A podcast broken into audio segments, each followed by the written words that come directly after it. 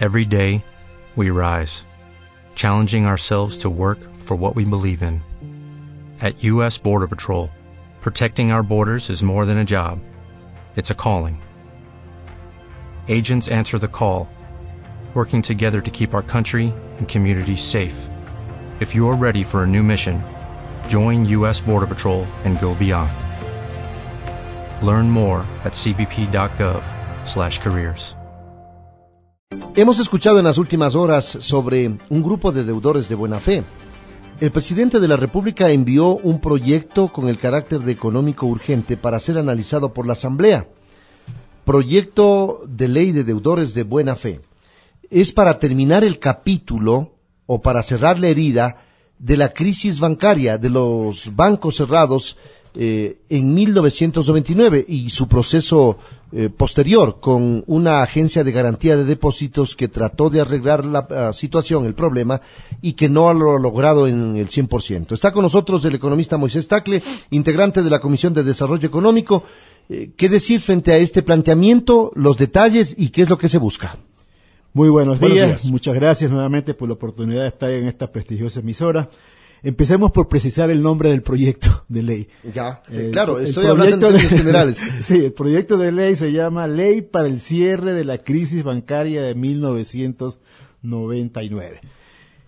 Más conocido eh, como el proyecto de los deudores de buena fe, porque realmente ellos son los que más han estado atrás de este tema. Pero ¿quiénes son los deudores de buena fe?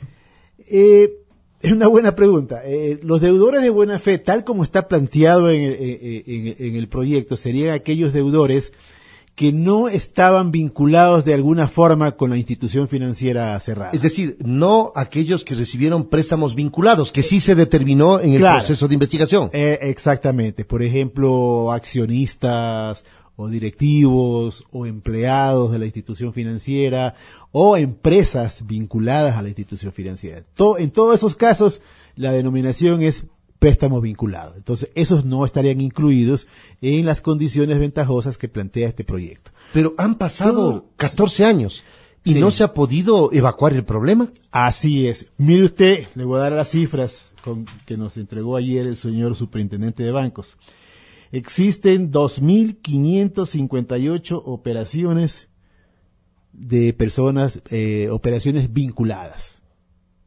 2.588 operaciones. De, de, operaciones vinculadas. Es decir, realizadas, realizadas se... por 510 personas o, o 510 instituciones. Es decir, más o menos a un promedio de 5 préstamos en cada caso, vinculados y que alcanzan un monto total de 2.455 millones de dólares. Estas operaciones crediticias no han sido cobradas hasta el día de hoy.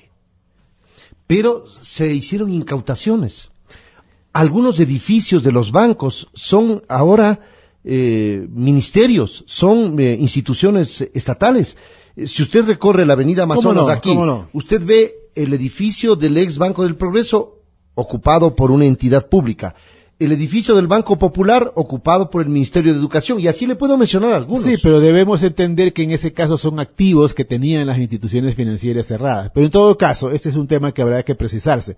Lo que le estoy diciendo es que estamos hablando de un monto de 2.500 millones aproximadamente que no han sido cubiertos en estos denominados préstamos vinculados.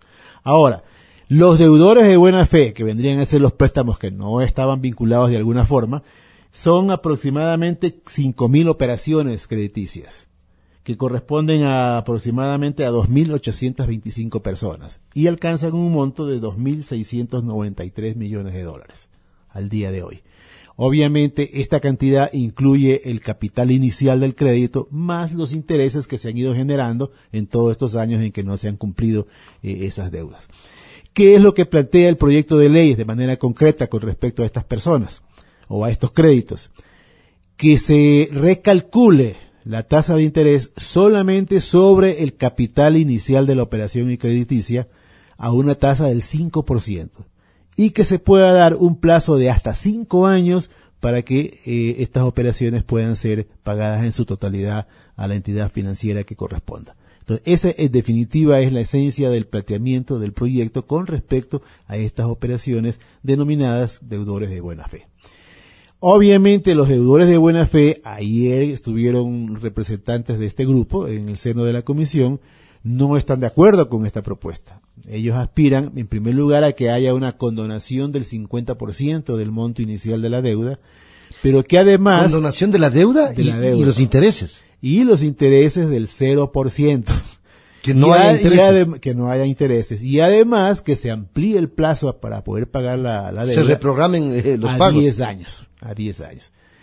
Obviamente este es un tema muy delicado porque eh, la pregunta que nos hacemos y, y comprendemos, eh, todos en el seno de la comisión comprendemos eh, la angustia, todos los problemas que han sufrido estas personas, en algunos casos la, lo- las estafas de que fueron objeto porque se entregaron prendas que luego fueron a- a- a- tasadas a una, en una cantidad mucho menor de su real valor, se hicieron pagos parciales de- de- de estas operaciones que nunca se contabilizaron, en fin, hay un montón de historias eh, realmente muy, muy dolorosas alrededor de este tema. Pero también hay que comprender el precedente que esto sentaría en el país. Es decir, mañana o pasado, cualquier persona que por alguna razón, ¿no? Eh, no pudiera Pagar una deuda. pagar una deuda, va a reclamar con justísima razón, bueno, Porque si a estos señores se les aplicó una tasa del 0%, ¿por qué a mí también no se me aplica? Si a ellos se les condenó el 50% de la deuda, ¿por qué a nosotros también? Mire usted que incluso el planteamiento de, de- de- de este grupo de deudores va más allá. También se está planteando de que se condonen, eh, que se dé el mismo tratamiento a las deudas del Banco del Pacífico y la Corporación Financiera, lo cual complicaría muchísimo más el tema.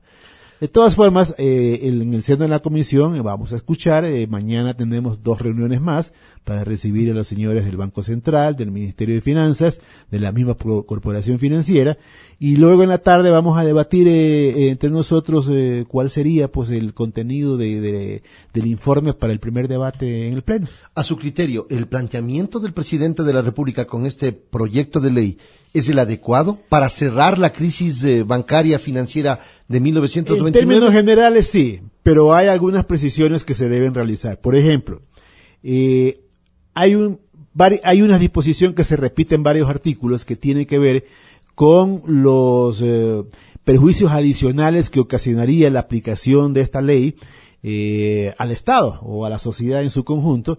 Y ahí se señala de que estos perjuicios adicionales deben cargarse al déficit patrimonial de las instituciones financieras cerradas, a fin de que los accionistas paguen ¿no? Eh, eventualmente estas cantidades. El tema es que estas instituciones financieras ya están jurídicamente extinguidas. Entonces no cabría o, o sería inaplicable esta norma de poder reabrir el caso, revivir estas insti- instituciones 14 años, después, ¿eh? después de 14 años para poder cargarles este nuevo incremento en el déficit patrimonial. Entonces ese es un tema que hay que aclarar. El otro asunto que nos preocupa a algunos legisladores es que Cuidado que con este proyecto eh, no queden impu- en impunidad los responsables de la crisis porque no solamente son los accionistas eh, de entonces, sino también muchos de los directivos de esas instituciones financieras, muchos de los funcionarios de esas instituciones financieras y sobre todo, posteriormente, cuando ya se produjo el cierre de las mismas, muchas de las personas que actuaron como liquidadores y administradores de estas instituciones todos ellos deberían ser eh, en su momento examinados seriamente por la justicia a fin de determinar responsabilidades y castigar en los casos que correspondan. Usted se refiere al papel de la Agencia de Garantía de Depósitos. No solamente la de la agencia Y- de- y a los liquidadores. a los liquidadores. Por supuesto. De hecho, hay un informe que no conozco su contenido, pero que sabemos que existe el informe de la Contraloría sobre un examen especial a, a algunos de estos liquidadores que señalan responsabilidades de tipo penal. Entonces, sí quisiéramos de que eh, no vaya a ser que a pretexto de que eh, eh, este proyecto cierre definitivamente este capítulo, capítulo negro en la historia reciente del Ecuador, queden impunes los responsables de, esta catástrofe. Bueno, habrán algunos deudores que también se pasaron de agache, es decir, que aprovecharon la situación y dijeron mejor que no se resuelva, porque así a lo mejor no pago nunca o finalmente me van a terminar condonando la deuda, los intereses y perdonando No solamente eso, hay algunos deudores que de manera fraudulenta lograron de que se borren sus deudas. Aquí hay historias eh, tenebrosas. Que se borraron las que deudas. se borraron las deudas, simplemente desaparecieron los documentos que, que, que certificaban la existencia de esas deudas. Eh, aquí hay todo tipo de historias eh, que no, no han sido debidamente aclaradas, ¿no? Pero esto debe constar en alguna investigación, en el informe que usted Por manifiesta. supuesto, por supuesto, y, y- y- y es de conocimiento casi público muchas de las cosas que han ocurrido allí. De tal manera que, eh, en esencia, eh, lo que se plantea en el proyecto nos parece conveniente, porque se cierra de manera definitiva un tema que, que, que ya ha tomado demasiado Porque tiempo. además para estos no deudores terminar. de buena fe deberán estar en la central de riesgos, pues no podrán tener la posibilidad de endeudarse. Claro, ese es otro Y- tema que Porque contempla- eso es una cuestión que van arrastrando. Así es, eh, prácticamente pues no son sujetos de crédito, eh, no pueden acceder a un empleo porque son deudores, no pueden acceder, por ejemplo, a un crédito educativo para una beca, en fin, eh, realmente eh, están totalmente aislados de, de- todo lo que en la sociedad uno puede eh, utilizar. Entonces, eso también contempla la ley, una rehabilitación para que estas personas puedan, pues, no solamente borrar su